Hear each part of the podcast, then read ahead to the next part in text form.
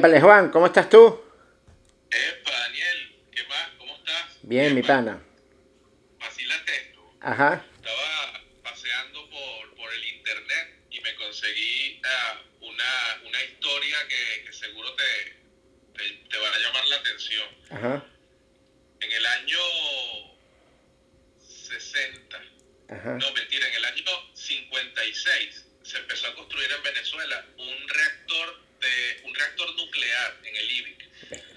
Era con, con fines eh, pacíficos. De hecho, el proyecto se llamaba Átomos para la Paz y Wow. fue, fue este, bajo la dirección de Humberto Fernández Morán.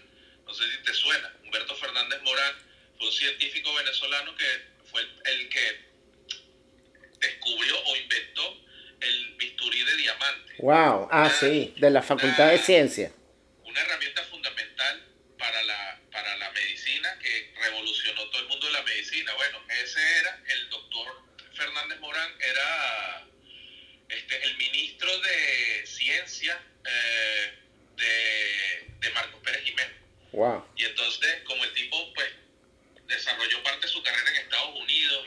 Pues tenía contacto con, con los Estados Unidos y el presidente Dwight Eisenhower Ujú. este, fue uno de los, de los promotores de este proyecto con, con Pérez Jiménez y, y la General Electric se encargó de construir el reactor nuclear RB1 en Venezuela. Este, Pérez Jiménez no lo vio terminado, pero, pero luego este, lo continuaron porque era, era un proyecto de envergadura y Venezuela iba hacia, hacia las grandes ligas. ¿Qué años aquellos? En el año 60 lo terminaron. ¿Qué te parece?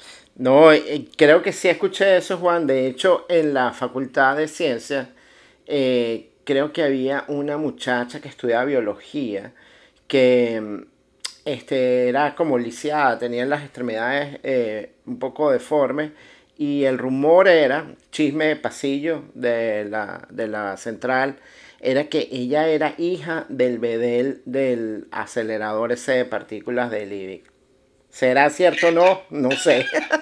Bueno, eh, cuando nosotros estuvimos en la universidad, el, el reactor estuvo funcionando hasta el año 91, creo. Wow. Y luego eh, el, el fallecido revolucionario presidente eh, pues, montó un proyecto para, para reconvertirlo en una planta de esterilización por rayos gamma, que aquí estoy viendo que se llama Pega, Pegama. Y al final, eh, el accidente nuclear de Japón, de Fukushima, en 2011, que causó revuelo mundial con todo lo de la energía nuclear y eso, pues pa- paralizó todos los proyectos que, que habían que habían sobre el, el fusión nuclear y, Claro. y todas esas cosas. Así que este, ahí quedó. Pero hasta ahora, Juan, porque estaba viendo las noticias recientemente, el mes pasado, y hay una noticia del ah, National Livermore ah, Laboratory aquí en Estados Unidos, donde aparentemente lograron eh, controlar eh, fusión nuclear. Sabes que las bombas atómicas hacen fusión nuclear, pero de manera descontrolada. Y en este laboratorio, por medio de un poco de láser, lograron juntar dos átomos de hidrógeno y formar un átomo de helio. Y como decía el amigo Einstein, es igual a m por c al cuadrado y el átomo de helio tiene mejor masa, eh, masa más baja y bueno, ¿tú- ¿qué pasó con toda esa energía que se liberó? La capturaron y dicen que es 50% más que la energía que utilizaron. Claro, estos son yo no sé cuántos láser, un, un experimento que habrá costado millones de dólares, pero lo que me llama la atención es que mucha gente piensa que es como que game over, como dicen por acá, para, para las otras energías, ¿no? Sobre todo la, la, los, los fossil fuels, ¿no? La gasolina, el petróleo. ¿Qué piensas de eso tú, Juan? Bueno, este, yo creo que realmente es un game over para la, para la, lo- el concepto del fossil fuel como lo conocemos, realmente.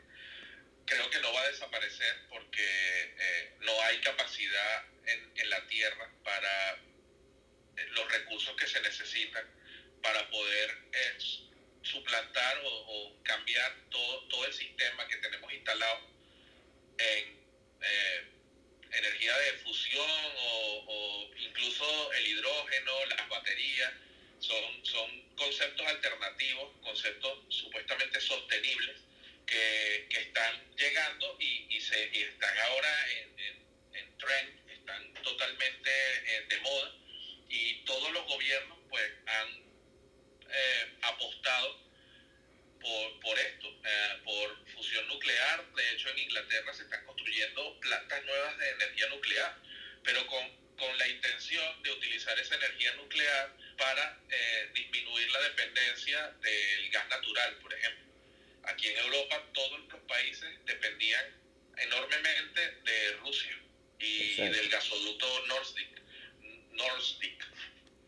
Um, yo creo que, que eh, a la vuelta de 10 años vamos a tener una, una amplia gama de energías disponibles para eh, consumir doméstica, consumo doméstico, eh, vehículos e industrial. Que ninguna vaya a ser dominante. Exacto.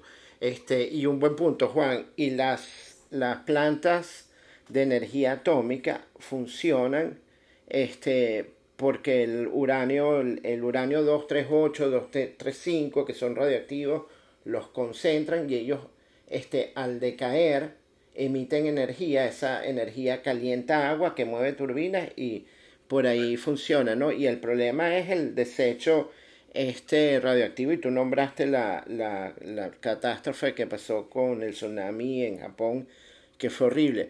Pero eh, entonces retomando un poco lo de, lo de lo que está ahora de moda, ¿no? Porque aquí en la calle donde yo vivo, creo que hay como tres o cuatro Tesla.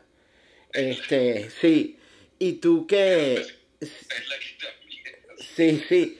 Pero no sé, y, hay motores este de, de hidrógeno ahora, hay, hay, hay de, obviamente, diésel ya, ya está siendo desfasado, está siendo desfasado la, gasolina en Europa. Creo que el Volvo lo hacen de, de combustibles hasta el 2025, creo.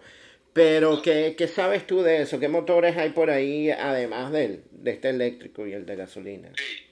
Bueno, eh, por ejemplo, Volvo, lo que menciona, ellos desde 2020 no producen motores de combustión interna anymore.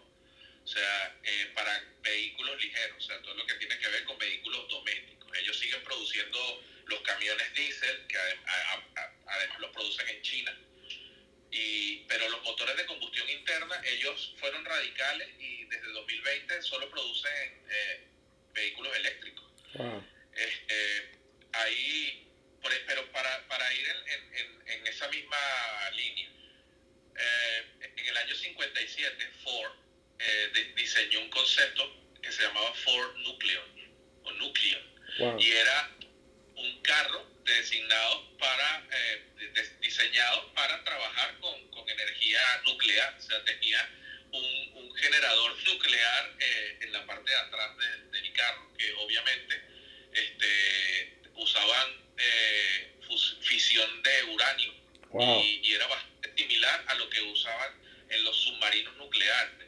Eh, eso no, no, no llegó a, ningún puerto porque este, el concepto sí eh, estaba ahí, pero no era viable realmente. Y, creo que los riesgos de, toxicidad y de contaminación iban a ser muy, graves. Pero eh, contestando a tu pregunta, hay, hay eh, varias líneas de, de trabajo ahora mismo diseñando motores de combustión interna de hidrógeno. O sea, el mismo motor de gasolina o diésel, pero en vez de, en vez de echar gasolina o diésel, eh, tienes un tanque de hidrógeno. El hidrógeno lo puedes meter como gas o lo puedes meter licuado. El hidrógeno licuado tienes que tener unas condiciones específicas porque eh, la, temperatura de ebullición del hidrógeno es menos 270 grados centígrados. O sea, es casi cero absoluto Kelvin, que, que es muy, muy complicado, pero hay motores fuel cells de celdas de combustible donde este, tú tienes una celda de combustible que es lo opuesto a un electrolizador. O sea, tú inyectas hidrógeno, consumes ese hidrógeno para, para producir energía y agua.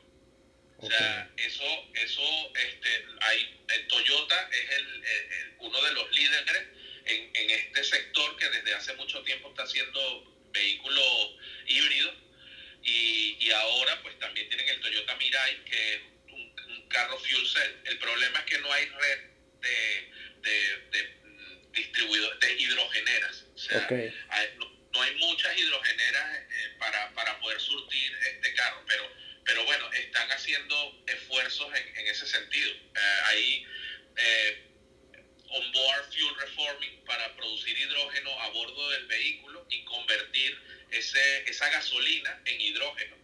Entonces tú eh, lo que haces es desviar el, la gasolina dentro del carro, un sistema de válvulas y, presiones, y con un catalizador X pues tú conviertes esa gasolina en hidrógeno y ese hidrógeno lo inyectas eh, posteriormente a los pistones del carro, con lo cual bajas el consumo de gasolina, incrementas la, la potencia, el, eh, el poder calorífico del combustible, haces el carro más eficiente y menos contaminante. Eso, eso está bastante aceptado ahora mismo. Y, y, se, hay varios, varios OEM, varios eh, manufacturers que están, están trabajando ellos. Eh, Jaguar Land Rover, Hyundai, ellos este, tienen, tienen varios proyectos para eh, evaluar este tipo de, de, opciones. Wow, veremos esos carros eh, en el futuro muy cercano. Cuando estuve en Madrid no hace mucho, para el casco de Madrid no puede entrar ningún carro con motor de gasolina. Entonces, este, o, si lo hace, tiene que tener un permiso, no sé, se lo tendrá que dar el rey allá. Pero este, sí, nada más circulan carros eléctricos y tienen los carros estos que funcionan por la aplicación, que los dejas parados ahí, lo agarras, está cargado, pum, te lo llevas, es una maravilla. Pero bueno, yo creo que vamos a ver eso más, más común ahora en todos lados.